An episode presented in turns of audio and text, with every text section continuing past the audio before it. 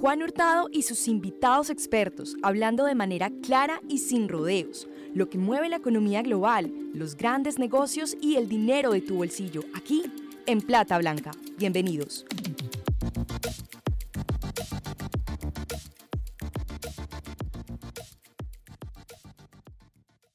Hola a todos, yo soy Juan Hurtado y hoy hablaremos en Plata Blanca sobre cómo la innovación puede ser ese factor clave para la recuperación de la economía en el país y, por qué no, en el mundo. Hablar en Plata Blanca es hablar de manera clara, sencilla y sin complicaciones sobre lo que mueve el mundo de las finanzas, la economía, los grandes negocios y el dinero de tu bolsillo. Hoy nos estará acompañando desde Bogotá, Colombia, Álvaro Turriago, profesor emérito de la Universidad de La Sabana de Colombia. Álvaro es doctor en Ciencias Económicas y Empresariales de la Universidad de Navarra en España. Se desempeñó como subdirector de innovación en Colciencias y es autor del libro Innovación y Cambio Tecnológico en la Sociedad del Conocimiento. Eh, con cuenta pues con el apoyo de las publicaciones de la Universidad de La Sabana. Iniciamos. Bien, gracias. Profesor Álvaro, profesor Álvaro, bienvenido. Muchas gracias por hablar en Plata Blanca y saludos hasta Bogotá, Colombia. No, Juan, a ti muchísimas gracias por invitarme y haber considerado mi nombre para hablar de este tema tan importante. De nuevo, profe, antes, muchísimas gracias. Estamos en una crisis económica, tal vez una de las más fuertes que hayamos vivido en el país y seguramente a nivel global y se pone sobre la mesa, se vuelve y se analiza eh, la innovación como ese factor que puede eh, ser disruptivo en la economía de un país. Tras bambalinas, profe, usted y yo estuvimos hablando acerca de su tesis doctoral, de su eh, amplia experiencia en diferentes instituciones, aportando desde el conocimiento, desde la innovación. Y llama la atención porque a veces Em, hay personas que piensan que es que la economía de un país solo se mueve a través de maquinaria pesada, a través de la industria y quiero de pronto no confundirme un poco con eso porque ahorita vamos a ver si es innovación con industria o si innovación simplemente son empresas tecnológicas, emprendimientos, startups. Entonces, profe, le doy paso para que nos cuente, por favor, cómo es que la innovación puede ser, eh, nos puede ayudar para salir de esta crisis. Sí, Juan, gracias. Mira, a mí me parece que podemos empezar considerando el sentido y el alcance de la palabra innovación.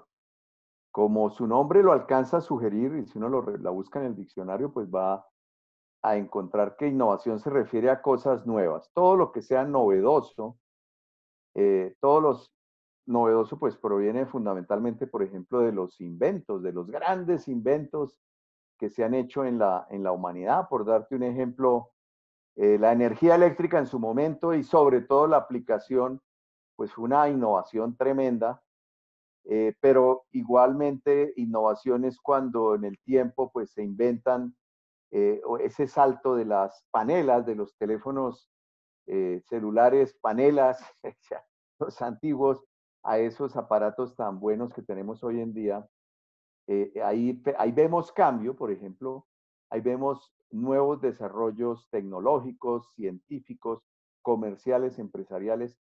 Todo lo que sea novedad, eh, de alguna manera está, de alguna manera no, está en la innovación. Pero ¿cuál es la exigencia, digamos, que tiene la innovación? Es que todas esas cosas nuevas, teléfono celular o cualquier consideración, cualquier invento nuevo, pues sea llevado a la práctica haciéndolo rentable. ¿Cómo lo hago yo rentable? ¿Cómo puedo yo ganar dinero a través de esos inventos? Pues llevándolo a los mercados, vendiendo, vendiendo y pues vendiendo bien y cada vez que venda pues voy capturando más segmentos de mercado. Entonces podemos considerar la innovación como una, ya nuestro autor, el que yo estudié en la tesis doctoral, Joseph Schumpeter, seguramente conocido para algunos, Schumpeter dijo que la innovación eh, es el factor, digamos, causante del, crecimiento económico, de la dinámica económica. Es una variable, él, dice que es una variable socioeconómica, tiene muchísimos componentes, una innovación. Fíjate que uno coge un computador que hasta hace unos 30, 40 años pues no existían computadores o por lo menos si existían no eran tan usados hoy en día, pues es ampliamente utilizado el computador o un teléfono celular. ¿Eso qué quiere decir? Pues que han sido tecnologías que en su momento fueron nuevas y que se aplicaron, se llevaron a la, a la realidad, se vendieron, crearon nuevas empresas, se crearon nuevos sectores en la economía y la economía pues empieza a crecer. Entonces, desconocer la importancia que la innovación tiene en el crecimiento económico, en el desarrollo económico, pues eh, es algo que no, hoy en día, digamos, no se tiene en cuenta. Hoy en día, por el contrario, lo que se busca es ver la forma como las empresas pueden manejar, pueden eh, gerenciar la innovación, es decir, cómo pueden manejar el cambio, lo novedoso, cómo le pueden llevar a los mercados para hacerlas efectivas. Entonces, ese es como el marco de referencia general. La innovación definitivamente es un factor que debe ser tenido en cuenta por las empresas para ganar, por ejemplo, participación en los mercados. Pero igual la innovación es, eh, hay innovaciones que no siempre van al mercado, hay, hay innovaciones que son, digamos, de tipo más eh, social, ¿no? Eh, por decir algo, los cambios en los modos de actuar, la disciplina de la ciudadanía, por ejemplo, al hacer uso de un medio de transporte colectivo, pues antes, digamos, eh, era desordenado, caótico, entonces se dan una serie de cambios, una serie de eh, capacitaciones en las personas, se genera como en, tu Medellín natal, tan bella ciudad, digamos, todos sabemos que hay una eh, disciplina muy asimilada por todos los usuarios del, del, metro en Medellín, ¿no? Digamos, no todas las ciudades tenemos esa fortuna. Aquí yo vivo en Bogotá y pues no hay tanta disciplina como la tiene Medellín. Entonces, si bien es cierto, hay innovaciones que tienen importancia suma para las empresas porque les ayudan a generar más beneficios, hay otras también que son cambios muy importantes que también se despliegan, digámoslo así, se, se, venden de alguna manera entre las personas, entre los ciudadanos y conllevan a que se den cambios y desarrollos muy importantes en la sociedad, en el mundo. Eh, entonces, hoy en día los estamos viendo. Fíjate, esta pandemia eh, ha hecho cambios muy importantes eh, que, pues, si quieres, podemos seguir considerando en la medida en que vayamos haciendo la exposición. Sí. Entonces, eh, ah, bueno, he escuchado alguna vez em, en un podcast que a veces uno piensa en innovación como algo exageradamente diferente o algo como lejano de pronto para las personas del común, pero que innovación, como bien lo dijiste al final, tirándolo mucho al, nivel social, pero digamos que dentro de las compañías innovación es cambiar un paso, cambiar una forma de hacer un proceso que, que siempre se ha hecho, pero que a nivel corporativo a veces es muy difícil eh, digamos que eso pueda suceder en corporaciones porque, eh, por ejemplo, decirle a una persona que cambie de almohada o que cambie de peluquero o que cambie la ruta, a veces nos arraigamos mucho a, hacer las cosas como siempre lo hemos hecho y como siempre ha, funcionado. Entonces, es eh, muy bueno de pronto como mm, tener para decirle a las personas que no necesariamente innovación tiene que irse por allá a los laboratorios, aunque es cierto, claro, se da y se generan patentes, se genera conocimiento industrial, pero también se puede generar desde, desde, desde pequeños cambios en las formas de hacer las, las cosas. Sí es, así es, Juan. Fíjate, mira, evidentemente, como tú muy bien lo dices, hay innovaciones, y tú usaste una palabra al principio, la palabra disruptivas, ya que aparecen así de una manera muy fuerte, muy importante, marcan grandes cambios, son derivadas de, inventos que los han hecho eh, los países muy desarrollados en laboratorios, a veces también por el azar, por errores que han cometido en sus procesos de investigación. Ese tipo de innovación, por supuesto, existe, pero también eso creo que debemos hacer justicia con otro gran pensador de la gerencia que se llama Peter Drucker, a Drucker le decían, vea, eh, eh, Peter, pues las innovaciones y entonces se pueden poner, por decir algo, el carro eléctrico. El carro eléctrico va a entrar, pero imagínate si el carro eléctrico lo va a poder desarrollar una pequeña empresa, una pyme o una MIPYME, pues evidentemente no, evidentemente no. Entonces le decían, bueno, pues las, innovaciones entonces se le escapan a las pymes. Entonces él decía, bueno, mire, no, no, no, no puedo participar del todo en esa afirmación porque las pymes tienen algo que también lo llaman la gerencia japonesa, ha enseñado, existe la palabra Kaizen, que es, por ejemplo, la mejora continua, el cambio continuo. Entonces, eh, el cambio continuo es, por ejemplo, si un proceso tenía, por decir algo, 15 pasos, estamos dando una situación hipotética, 15 pasos y hay un gerente, un administrador, un empresario descubre que lo puede volver en reducir a cinco pasos y que adicionalmente eso le va a implicar ahorros a su empresa, pues entonces el Kaizen, la mejora continua, es una innovación que está al alcance de las pequeñas y medianas empresas y que se va a ver reflejada, por ejemplo, es en ahorros en costos de producción, en reducción de gastos. Y tú sabes que la fórmula mágica del capitalismo para cualquier empresario es ingresos menos gastos igual beneficios. ¿Qué tengo que hacer yo? Aumentar mis beneficios, eh, aumentar mis ingresos, reducir mis costos. Una innovación, por ejemplo, te puede, eh, te afecta pues fundamentalmente, te puede aumentar los beneficios derivado, por ejemplo, de un aumento en tus ingresos. Si tú desarrollas un nuevo producto, ese es un típico ejemplo de innovación, tú desarrollas un nuevo producto y pongamos una cerveza artesanal, ¿a quién se le iba a ocurrir? ¿Qué empresario se le iba a ocurrir en Colombia fundar o crear empresas de cerveza cuando tú tienes unos, unos monstruos, unas grandes empresas que producen al, eh, por minuto millones de latas y tal?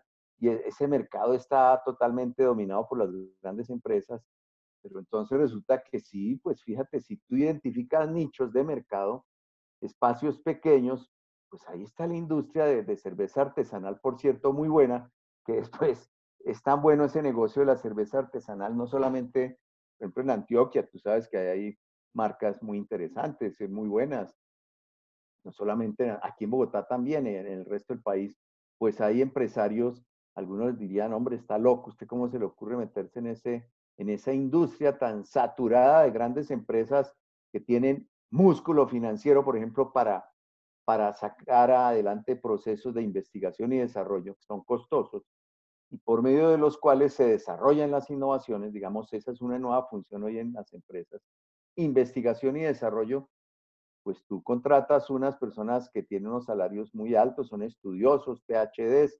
investigadores, gastas eh, dinero en laboratorios, en insumos, tal, sacas las innovaciones y las pones en el mercado y te va bien. Pero si soy pyme, pues yo evidentemente yo no puedo tener un laboratorio de investigación y desarrollo. Eventualmente lo que puedo hacer es eh, unirme a una universidad, pedirle apoyo de sus servicios de laboratorio, unirme con otros microempresarios, pero bueno, yo puedo eventualmente desarrollar, fíjate que sí se puede, yo puedo sacar nuevos productos, o sea, innovaciones, venderlas en los mercados, aumentar los ingresos de mis empresas y si aumento los ingresos, pues voy a aumentar los beneficios. O la otra, ya estoy metido dentro de la empresa, entonces aplico, por decir algo, la, la, mejora continua, el Kaizen japonés. Entonces, eh, digo, habíamos dicho de reducir de 15 pasos o de 15 etapas a 5 pero también puede ser, por ejemplo, centrado en la reducción de errores. Eh, fíjate, eh, hay una anécdota que eh, países muy desarrollados como Japón y Alemania, ellos incluso tienen contado el número de errores que comete su industria, sus industrias, y ellos dentro de sus procesos de innovación están reducir los errores y buscan, por ejemplo, cero error. Llegar a cero errores, bueno, eso es algo, en teoría funciona, pero cero errores puede uno imaginarse tener procesos de producción o de comercialización o de gestión del tipo que sea en los que los errores sean mínimos, ¿no? Entonces, fíjate que ahí, en todos esos frentes, puedo yo hacer innovación? Puedo aumentar las ventas o reducir los costos eh, y eh, aumentar mis beneficios. La otra es que también, pues, si, si yo aumento las ventas, pues, o si yo mejoro los procesos de producción, puedo eventualmente llegar a rebajar los precios, ¿no? Entonces, si yo rebajo los precios, pues es una forma de, de los productos que yo venda, es una forma de ganar participación en el mercado, por ejemplo, es una forma tradicional, la, la reducción de precios es una forma tradicional de ganar participación en el mercado. Si yo gano participación en el mercado y si adicionalmente me sostengo, me mantengo en el tiempo, entonces eso se conoce con el nombre de competitividad. La innovación, pues justamente, pues puede parecer de perogrullo, pero la innovación me tiene que generar competitividad. La innovación, de la índole que sea, porque hay muchos tipos de innovación, la innovación me tienes que hacer como empresa más competitivo. ¿Qué es ser más competitivo? Pues diciéndole de una forma muy rápida, es pues sostenerme en el mercado, ¿no? Es decir, porque también se da el lamentable caso de muchas empresas que inician y se quiebran, entonces no se sostienen, no son perdurables. Pero si yo me sostengo y aumento mi cuota de participación, pues eh, entonces le tendría que decir innovación gracias, gracias a la aparición de la innovación, gracias a que la estoy manejando desde la empresa, la estoy controlando, la estoy llevando a, estoy llevando a cabo procesos deliberados a propósito para sacar la innovación, pues entonces todo eso nos beneficia a todos. Profe, en los mercados, sobre todo los mercados bursátiles en Estados Unidos, hay una disyuntiva frente a que las bolsas no reflejan la realidad económica de, por lo menos de Estados Unidos y del país y de, del mundo en general.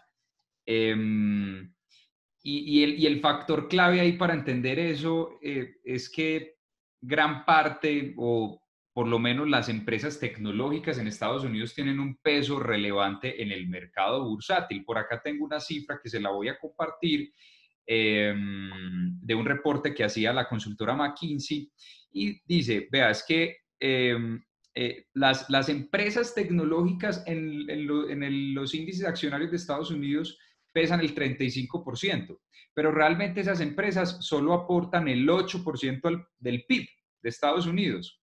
Y además esas empresas, bueno, esta, esta última cifra sí es de otro lado, del Wall Street Journal, decía que ah, eh, esas mismas empresas, las empresas tecnológicas, generaban el 8% de la fuerza laboral en Estados Unidos.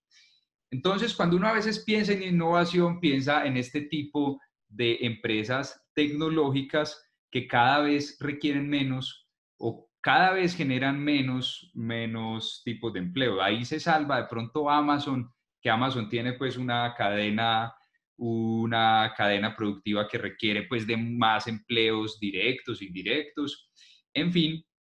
Pero entonces ahí va mi pregunta, eh, profe, que la innovación o la pregunta que hicimos desde el inicio en este episodio del podcast es la innovación como factor de progreso económico, de poder, la apuesta para poder salir de la crisis económica, pero estamos viendo que empresas tan innovadoras y tan tecnológicas antes generan no tantos empleos como generaban en otrora otras empresas, eh, sí, que eran mucho más generadoras de empleo, las petroleras, las, las de automóviles, en fin. Entonces, ¿Cómo, cómo hacer ese balance ahí entre eh, que la innovación sí se hace factor para salir adelante económicamente, pero estas empresas no generan tanto empleo?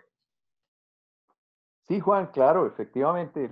Tristemente las, las empresas, digamos, que se ponen en la punta, en la frontera tecnológica, pues se van consolidando en los mercados. Esas empresas siempre fueron cuando iniciaron eran pequeñas. Entonces, eh, la historia que todos hemos oído de Steve Jobs, que empezó trabajando en un garaje y tal, eso, todo eso es verdad. Y también en Colombia hay muchos empresas empezaron ahí en su casa, pues, pero de todas formas las empresas que hoy en día pues tienen una capitalización bursátil muy alta, tú diste pues, eh, por ejemplo, es Google, eh, Amazon, em, Microsoft, y ahora, pues, eh, hay un caso interesante de Aramco, que es una empresa petrolera árabe. Bueno, ellas, ellas eh, capitalizan, es decir, ¿qué es capitalización bursátil? Pues el valor de la empresa estimado sobre el valor, digamos, que tienen sus acciones en el mercado. Entonces hay unas empresas que capitalizan muy bien como estas que mencionamos, pero tristemente también eh, generan cada vez menos, menos empleos porque por decirte algo, eh, fíjate, Amazon, ¿qué hace? genera mucho empleo, claro, pero, pero también está adelantando procesos de producción en los que, digamos, los robots están más a la orden del día. Entonces, lo que, lo que dicen muchos empresarios inhumanos, eso no está bien pensar de esa forma, pero el robot no se queja, el robot trabaja a tiempo completo el robot pues tú lo adquiriste y ya. Bien, entonces, eh, eh, mientras la mano de obra tradicional pues tiene otro, pero, pero entonces el problema de la crueldad de la economía y del capitalismo que se olvida que lo importante es el ser humano, ¿no? La persona. Eh, las empresas existen es para generar empleos que, que dignifiquen y que ayuden a las personas. Bueno, pero independientemente de eso, fíjate que lo que se puede pensar es, bueno, sí, esa es una realidad, eh, de que hay un reemplazo de, la mano de obra de los trabajadores en las grandes empresas por parte de las nuevas tecnologías. Eso es una realidad y si no lo hace, si las empresas no lo hacen también, pues van a, no van a evolucionar, no van a crecer. ¿Qué opciones quedan? Pues, por ejemplo, pues la que hoy en día pues es planteada por muchos países. Hombre, ¿por qué no generamos más espíritu emprendedor, ¿por qué no damos más cursos de espíritu empresarial para que los jóvenes, para que algunos, no todos necesariamente tienen que hacer eso, pero muchas personas sí pueden crear sus propios negocios, ¿no? Y al crear sus propios negocios, que pueden ser negocios tradicionales, mm, hay sectores que son más generadores de empleo que otros, por decir algo. Digamos, el sector financiero en Colombia es un sector muy innovador, es un sector que da mucha rentabilidad, pero no genera tantos empleos como los generan otros sectores como la construcción, por decir algo, o como el comercio, como el transporte. Entonces, los gobiernos tienen que tomar nota de esas tendencias de la economía y decir, bueno, pues si eso es así, pues claro, a mí me interesa tener empresas, de industria pesada, me, mí me interesa tener empresa, auto, industria automotriz, por dar un ejemplo, siderúrgica es importante, tal, pero entonces generan poco trabajo.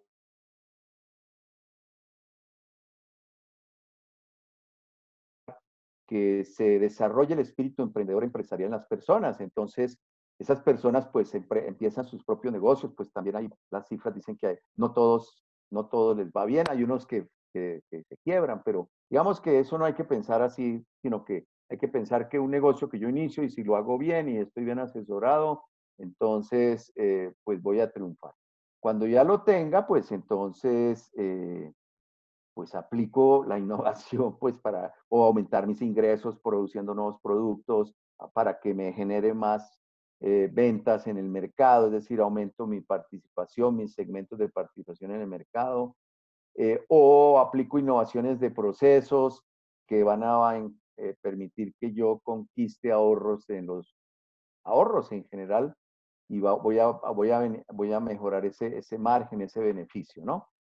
Entonces, pues los gobiernos, ya muchos en muchos países eh, inician programas con distintos nombres. Aquí en Colombia, pues el último, el del presidente Duque, que vino con la idea de la economía naranja, que busca pues mm, que se, que se generen nuevas ideas, innovaciones, por decir algo, en el sector de las industrias culturales y mm, tú puedes eh, desarrollar un producto nuevo eh, vinculando, qué sé yo, eh, ofreces turismo, ¿cierto? Y entonces yo, yo me, me, acuerdo de muchos alumnos míos que iniciaron con empresas que ofrecían pues eran ideas traídas de Estados Unidos o de Europa, ¿no?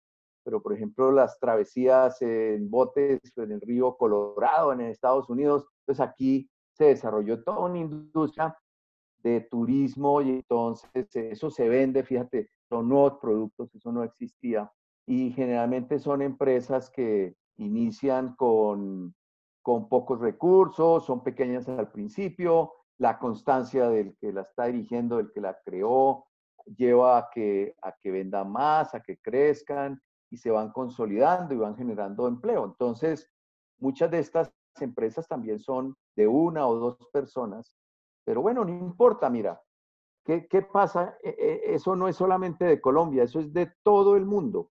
El, el neta, casi siempre las pequeñas y medianas empresas hay que cuidarlas. La gran tragedia de la economía derivada de la situación actual de pandemia está en que muchas de ellas que son empresas familiares, que son, eh, están representadas por un solo trabajador, pero bueno, es que él vivía de esa empresa, pues por razones varias y evidentes se han quebrado o han parado o han dejado de producir o de vender.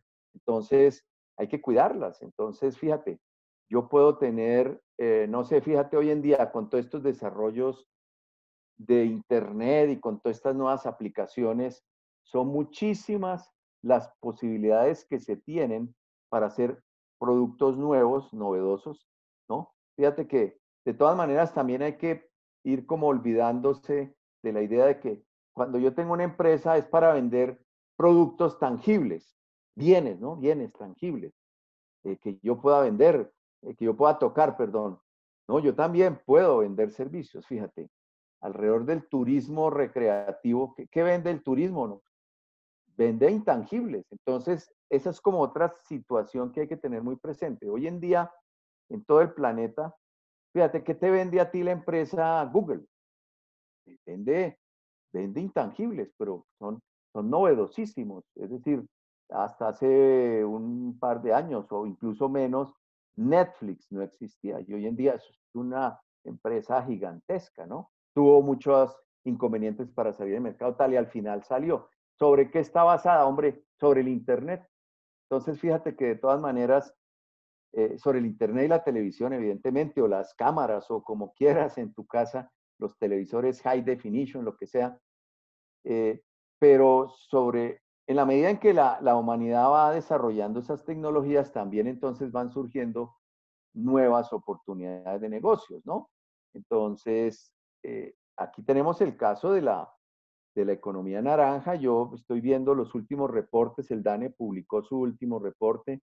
Hombre, y eso, imagínate que eso ya está generando casi el 3% del PIB, ¿no? Colombiano, eso, eso es significativo. La industria está generando como el 15%. Y hay otros sectores que generan más del PIB, ¿no? Estoy hablando del, comercio, estoy hablando de, del sector transporte, todos ambos, por ejemplo, estos dos últimos muy afectados por la pandemia, pero ellos también tienen que innovar y tienen que hacer cambios que se adapten a las circunstancias, ¿no?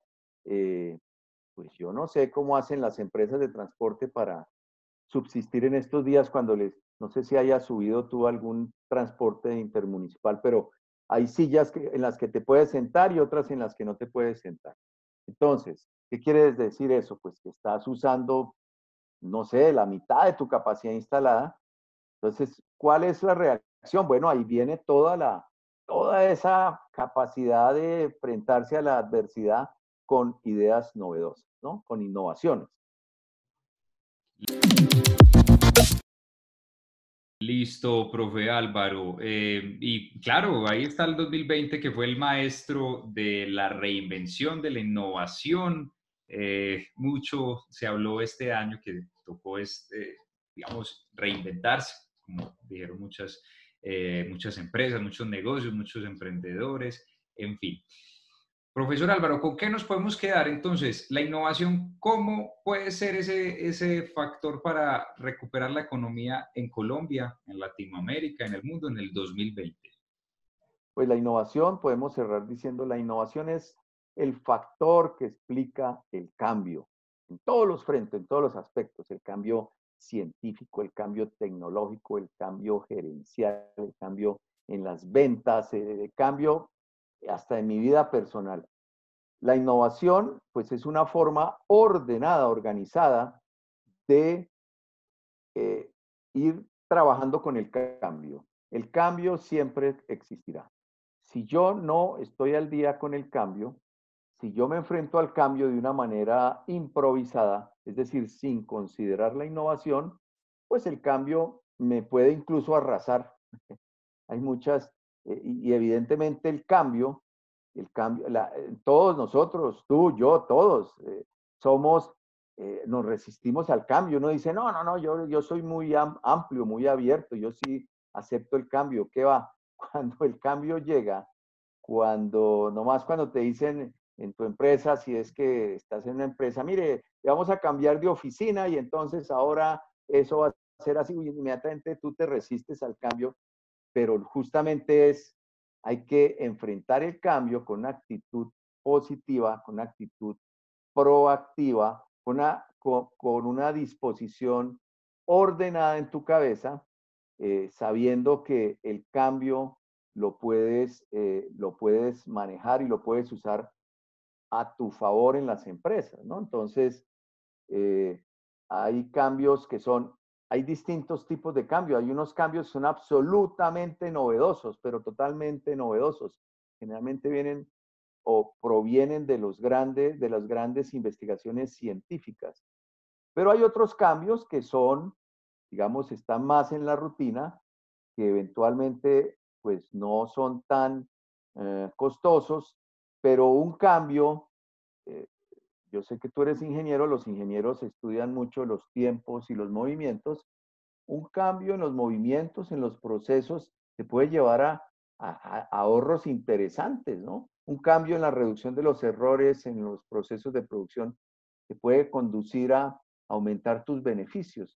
¿Qué es eso? Pues eso implica que tú eres una persona o un equipo de personas organizadas que saben que el cambio aparece que saben que el cambio lo tienen que usar a su favor. ¿Cómo?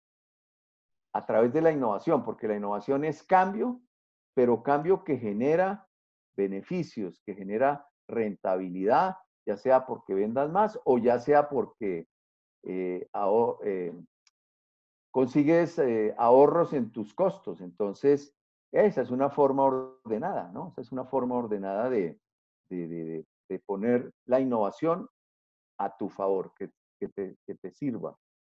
Muy bien, profesor Álvaro Turriago, muchas gracias por hablar hoy de innovación y de economía. Muchas gracias por hablar en Plata Blanca. No, con mucho gusto, Juan, y a tus órdenes, cuando se ofrezca, pues estaré dispuesto siempre.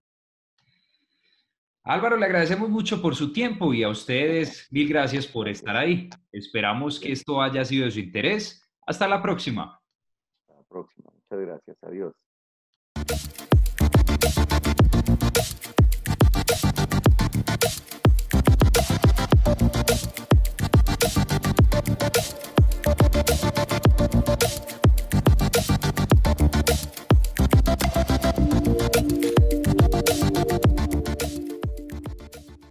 Recuerden seguirnos en todas las redes sociales como arroba plata blanca. ¿Les gustó este podcast? Por favor compartan y recomiéndenos con sus familiares y amigos. Menciónanos en Instagram como arroba plata blanca y sigamos esta conversación. Muchas gracias.